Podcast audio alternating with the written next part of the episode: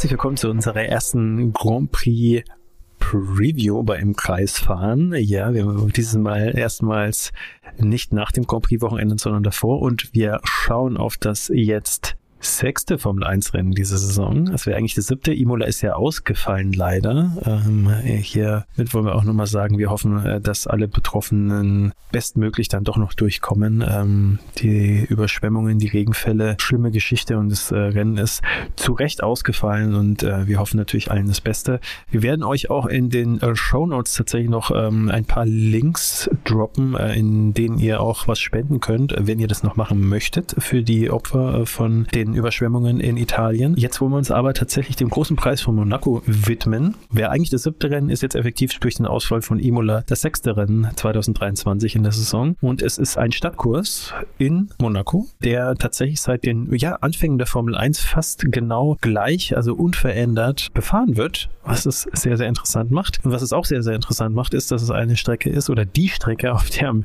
schwierigsten überholt werden kann. Also ähm, wirklich Mangelware. Und äh, dementsprechend ist die Qualifikation Qualifikation wahnsinnig wichtig im Rennkalender seit 1950. Und ja, Dave, wir schauen in dieser Episode so ein bisschen, was wir uns davon versprechen äh, an diesem Rennwochenende, an diesem kommenden. Auf jeden Fall. Also es, Monaco ist immer besonders und in, ja, gerade in der jüngeren Vergangenheit aber leider auch streitbar. Das Rennen muss immer wieder ein bisschen bangen, ob es noch einen Platz im Kalender kriegt, ob es noch zeitgemäß ist und und und ich muss sagen, ich freue mich immer drauf. Monaco ist einfach anders als äh, alle anderen Rennen und das hat einen gewissen Reiz.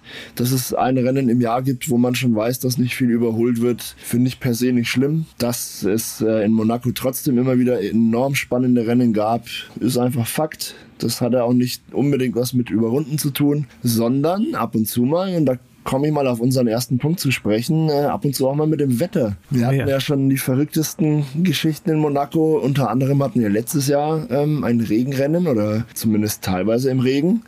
Und auch für dieses Wochenende gibt es eine relativ hohe Regenwahrscheinlichkeit, sowohl für das Quali am Samstag als auch für das Rennen am Sonntag. Was meinst du denn? Ja, also ich hoffe ein bisschen drauf. Natürlich äh, nicht so viel Regen, dass das Ganze dann nicht stattfindet, aber so sieht es auch momentan nicht aus. Das heißt also, es wird Regen mit hoher Wahrscheinlichkeit geben, aber eben so, dass wir ein äh, hoffentlich schönes Rennen begutachten können, äh, verfolgen können. Ja, äh, ich glaube, es wird sehr spannend und ähm, vielleicht noch ein, zwei Worte, warum Monaco so legendär ist. Das Ganze ist ein relativ langsamer Kurs tatsächlich. Also die Durchschnittsgeschwindigkeit äh, ist bei äh, circa 150 Kilometer pro Stunde. Das heißt also, da fahren manche auf der Autobahn äh, deutlich schneller. Aber man muss auch sagen, also es hängt damit zusammen, dass es halt viele langsame Kurven hat. Auf den Geraden, da wird natürlich deutlich schneller gefahren. Und es ist ein einziger wie soll man sagen, ein einziger äh, Leitplankenkanal, der damit natürlich doch insgesamt sehr hohe Geschwindigkeit immer wieder gefahren wird, der äh, auch keinen Raum für Fehler lässt äh, und wenn dann nur für minimale, weil äh, wenn man einen Fehler macht, dann gibt es keine großen Auslaufzonen äh, wie auf vielen anderen Strecken, sondern bist du direkt in der Bande drin und dann ist wahrscheinlich das Auto auch gleich kaputt und du kannst nicht weiterfahren und das ist, wie Nelson Piquet tatsächlich beschrieben hat, äh, wie Hubschrauber fliegen im Wohnzimmer. Ein sehr schöner Vergleich. Ein wunderschönes Zitat, das jedes Jahr aufs Neue aus der Mottenkiste ja. gepackt wird. Aber, Aber es ist schön eine schöne Metapher auf jeden Fall, ja. ja. Was sagst du denn zum neuen Mercedes-Hubschrauber? Der Mercedes-Hubschrauber, ja. äh, besser als ein Traktor. Ähm, also, also, wir hatten so ja ein großes, ein großes Upgrade erwartet für Imola. Das hat das Team ja auch angekündigt. Nachdem das Rennen jetzt ausgefallen ist, werden die ganzen neuen Teile offensichtlich in Monaco dran geschraubt, was ein bisschen suboptimal ist, weil Monaco jetzt natürlich nicht die ideale Strecke gesagt, ist, um ja. neue Teile wirklich äh, ausgiebig testen zu können, aber sie machen es.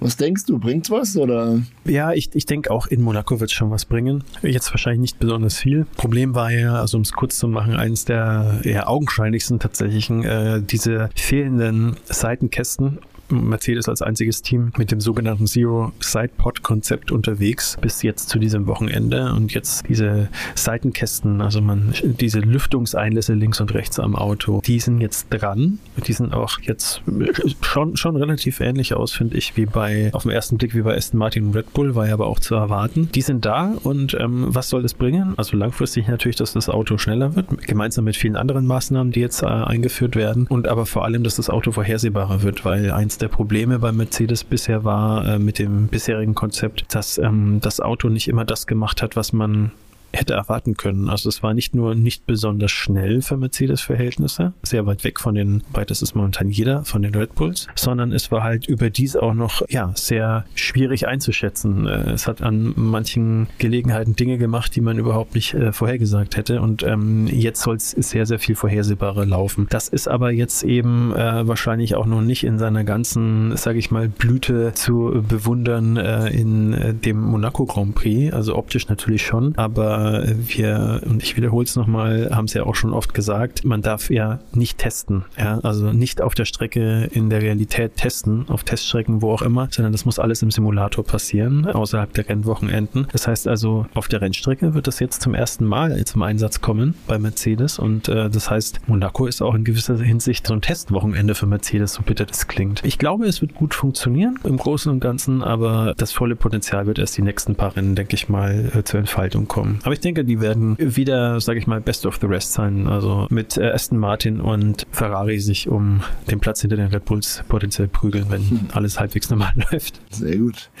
Ja, es kommen ja auch noch äh, neuer Unterboden und vor allem eine neue Vorderradaufhängung. Die, das ist ein besonders spannendes Detail. Die ist auch ein bisschen inspiriert von Red Bull und soll vor allem Nickbewegungen beim Anbremsen ein bisschen besser kontrollieren können. Sprich, das Auto oder das, der Vorderteil des Wagens taucht beim Abbremsen einfach nicht ganz so ab, wodurch ja im Prinzip das ganze Auto ein bisschen niedriger gefahren werden kann, was dann der Anströmung des neuen Unterbodens äh, auch dienlich sein soll. Man munkelt ja, dass das so ein bisschen das Geheimnis von Red Bull ist, dass sie einfach sehr niedrig fahren können, das Auto aber trotzdem nicht unkontrolliert aufsetzt dabei und dadurch einfach eine unglaublich, ähm, ja, einen unglaublich großen Anpressdruck generiert. Und zwar kontrolliert und konsistent. Damit hadern ja alle anderen Teams noch so ein bisschen, aber ich glaube, die kommen langsam alle ein bisschen auf den Trichter und arbeiten sich das so Schritt für Schritt vor. Bin gespannt, wie groß der Schritt bei Mercedes wird. Ich glaube ehrlich gesagt nicht, dass es in Monaco schon viel bringt. Und glaube, um,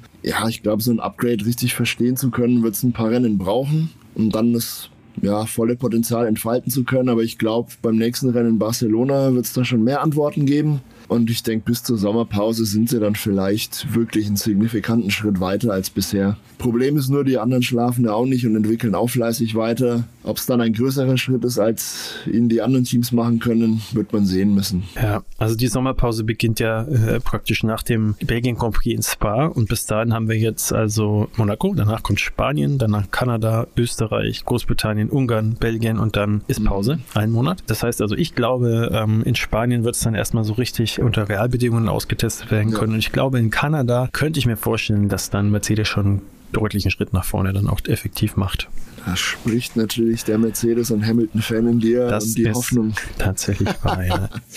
Ja. ja, lass uns mal kurz äh, nochmal auf den nächsten Grand Prix in Monaco erstmal blicken, bevor wir weiter ja. in die Zukunft schauen. Wie realistisch sind denn die Hoffnungen, dass Red Bull vielleicht mal nicht gewinnt, sondern jemand anders? Ja, du, also, wenn du realistisch sagst, dann würde ich sagen, äh, relativ gering. Auf der anderen Seite äh, wahrscheinlich unter den Vorzeichen, dass wir noch in der ersten Saisonhälfte vor der Sommerpause sind und realistisch aus meiner Sicht erst nach der Sommerpause das ein oder andere Team vielleicht dann doch aufschließen kann, ist es der Grand Prix, wo es noch am wahrscheinlichsten ist, dass äh, Red Bull Probleme bekommen könnte. Warum denke ich das? Weil tatsächlich die Red Bulls in der Qualifikation äh, noch vergleichsweise angreifbar waren. Tatsächlich. Mhm. Also äh, Charles Leclerc hat ja auch schon mal eine Pole-Saison erreicht. Max Verstappen ist auch nicht in, unabhängig davon äh, in, in jedem Rennen von der Pole äh, an den Start gegangen. Also Perez hat ihn da als Teamkollege dann auch manchmal überflügelt. Und Start des Rennens hat vor allem Max Verstappen weiterhin so ein bisschen Probleme manchmal. Das heißt also, selbst auf der kurzen Start-Zielgeraden äh, von Monaco könnte der selbst selbst wenn er auf, von Platz 1 oder 2 an den Start geht, noch überholt werden, wenn es blöd läuft. Also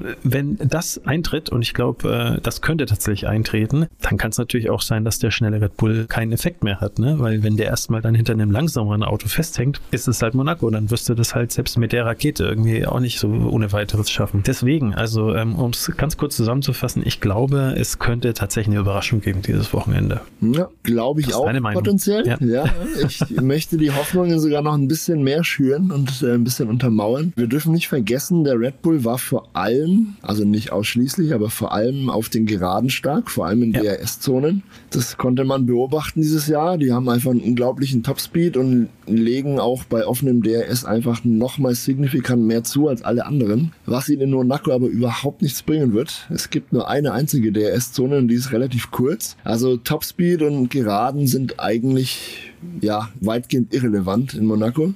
Zudem ist äh, der Aston Martin bisher enorm stark in langsamen Kurven. Davon gibt es in Monaco zuhauf. Wenn Alonso da sich im Qualifying zumindest in die erste Startreihe positionieren ja. kann oder so, halte ich alles für möglich. Auch er hat Leclerc, ja auch in Social ja? Media oder in, in, in, also nicht nur Social Media, in letzter Zeit lauter so Andeutungen gemacht, ne, Alonso. Ja, der, dem geht's ja bestens. Also da, der ist bestens gelaunt, der hat ein gutes Auto und da sitzt das Mundwerk auch entsprechend locker. Warum soll er auch keine Kampfansage machen? Ja, aber, aber auch das macht er normalerweise nicht. Also er, er, deutet ja schon so ein bisschen an, so äh, Sieg ist drinnen. Ähm, das hat er bisher auch nicht so wirklich gemacht. Aber ich, also ich glaube auch er weiß, wenn es klappen kann äh, in der ersten Saisonhälfte, dann da. Ja. Also ja. Ja. noch ein paar Hoffnungen. Äh, Leclerc ist grundsätzlich auch enorm stark im Qualifying, was in Monaco natürlich ein Vorteil ist. Er war auch bisher in Monaco immer sehr stark. Ja, er hat ein Heim Grand Prix es ist sein Heim Grand Prix, aber er hatte halt einfach unglaubliches Pech jedes Mal bisher. Ist, glaube ich, erst einmal ins Ziel gekommen, letztes Jahr mit Rang 4. Ansonsten irgendwie immer ausgefallen, immer war irgendwas. Äh,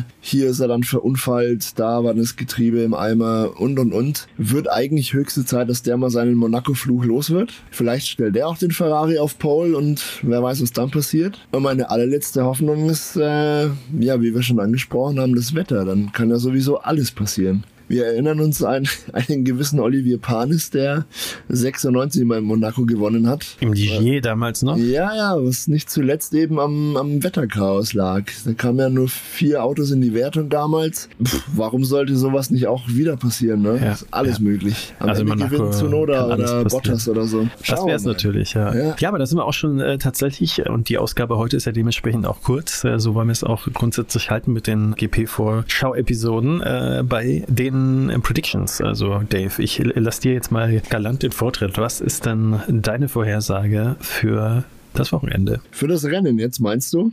Ja.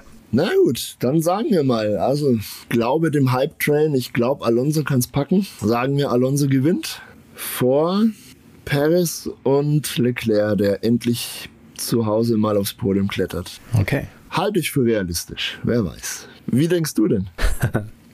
Also, mein Herz äh, möchte was anderes, aber ja, also wenn ich es mir aussuchen könnte, dann würde ich sagen Doppelsieg Mercedes, äh, Hamilton, äh, Russell. Nee, aber wir wollen ja realistisch bleiben. Ich glaube folgendes. No offense zu den ganzen Red Bull-Fans da draußen, Verstappen und Perez-Anhängern. Ich habe kein Problem, wenn äh, die beiden auch wieder äh, einen Doppelsieg holen würden, aber aus Gründen der Spannung. Ich würde mich wahnsinnig freuen, wenn der liebe Fernando Alonso auf Platz 1 fährt. Ich würde es ihm gönnen und ich glaube, er hat von allen äh, das beste Gesamtpaket und die geringste geringste Fehlerquote, sage ich mal, sowohl bei sich selber als auch im Team, Charles Leclerc Ferrari, ähm, ähm, um, um das auch wirklich äh, ins Ziel zu bringen. Also deswegen Alonso auf 1. Äh, dann so ein bisschen als Hamilton-Fan hoffe ich natürlich, dass da alles zusammenkommt an Glück und an Können, dass Hamilton auf 2 landet und auf Platz 3 würde ich dann, weil ich Charles Leclerc mag, sagen Charles Leclerc. Dem würde ich auch einen Sieg gönnen, aber ja. Und äh, Verstappen und äh, Perez werden es wahrscheinlich am Ende trotzdem nach Hause bringen und wie gesagt, damit habe ich kein Problem, aber das ist jetzt mal so ein ein bisschen, dann wäre es ja auch mal wieder ein bisschen spannender in, in, der, in der Weltmeisterschaft. Ja? Also wenn dann, wenn dann nicht immer äh, Verstappen oder Perez gewinnen. Und äh, idealerweise dann noch, äh, keine Ahnung, Perez dann auf vier und Verstappen noch ein bisschen weiter hinten. Äh, nicht, weil ich ihn jetzt nicht mag oder so, aber wirklich, damit es mal ein bisschen spannend bleibt. Ja. Das ist meine ja. Prediction. Alonso, Hamilton, äh, Leclerc. Äh, nicht hyperrealistisch, aber auch nicht total abgefahren, weil ist ja Monaco. Super geil. Bisschen Roulette im Casino. Und auf der Rennstrecke, da ist Monaco immer gut für. Ja, und wenn ihr jetzt sagen solltet, so, äh, Sebastian hat überhaupt keine Ahnung, so ein Scheiß, ich hasse den Hamilton, dann, dann schreibt uns doch gerne eure Predictions bei Ed im Kreisfahren auf äh, Instagram in die Kommentare oder schreibt uns auch gerne über unser Kontaktformular äh, auf äh, www.imkreisfahren.de und äh, lasst uns auch gerne eine Bewertung da, wenn ihr diesen Podcast hört, denn äh, das tut ihr ja wahrscheinlich auf Spotify oder auf Apple Podcasts, wo auch immer. Wenn ihr da Sterne oder was es auch immer immer für lustige Bewertungssysteme dort gibt, vergeben könnt, dann macht es. Hilft uns sehr. Und äh, schreibt vielleicht, wenn ihr Lust habt, auch eine Rezension und äh, sagt uns, was euch an dem Podcast gut gefällt und was nicht so. Wir äh, lesen uns das durch und dann schauen wir mal, ob wir eure Wünsche dann in einer der nächsten Episoden erfüllen können. Super geil. Jo, wir freuen uns auf Monaco, oder? Allen ein sehr, sehr schönes äh, Grand Prix-Wochenende. Wir freuen uns mit euch und wir werden uns dann aller spätestens, würde ich sagen, am Dienstag mit dem äh, Grand Prix Review bei euch melden und dann äh, den Grand analysieren in aller Tiefe. Prima. Machen wir genauso. Habt ein super Wochenende, Freunde, und bis dann. Ciao. Macht's gut. Ciao, ciao.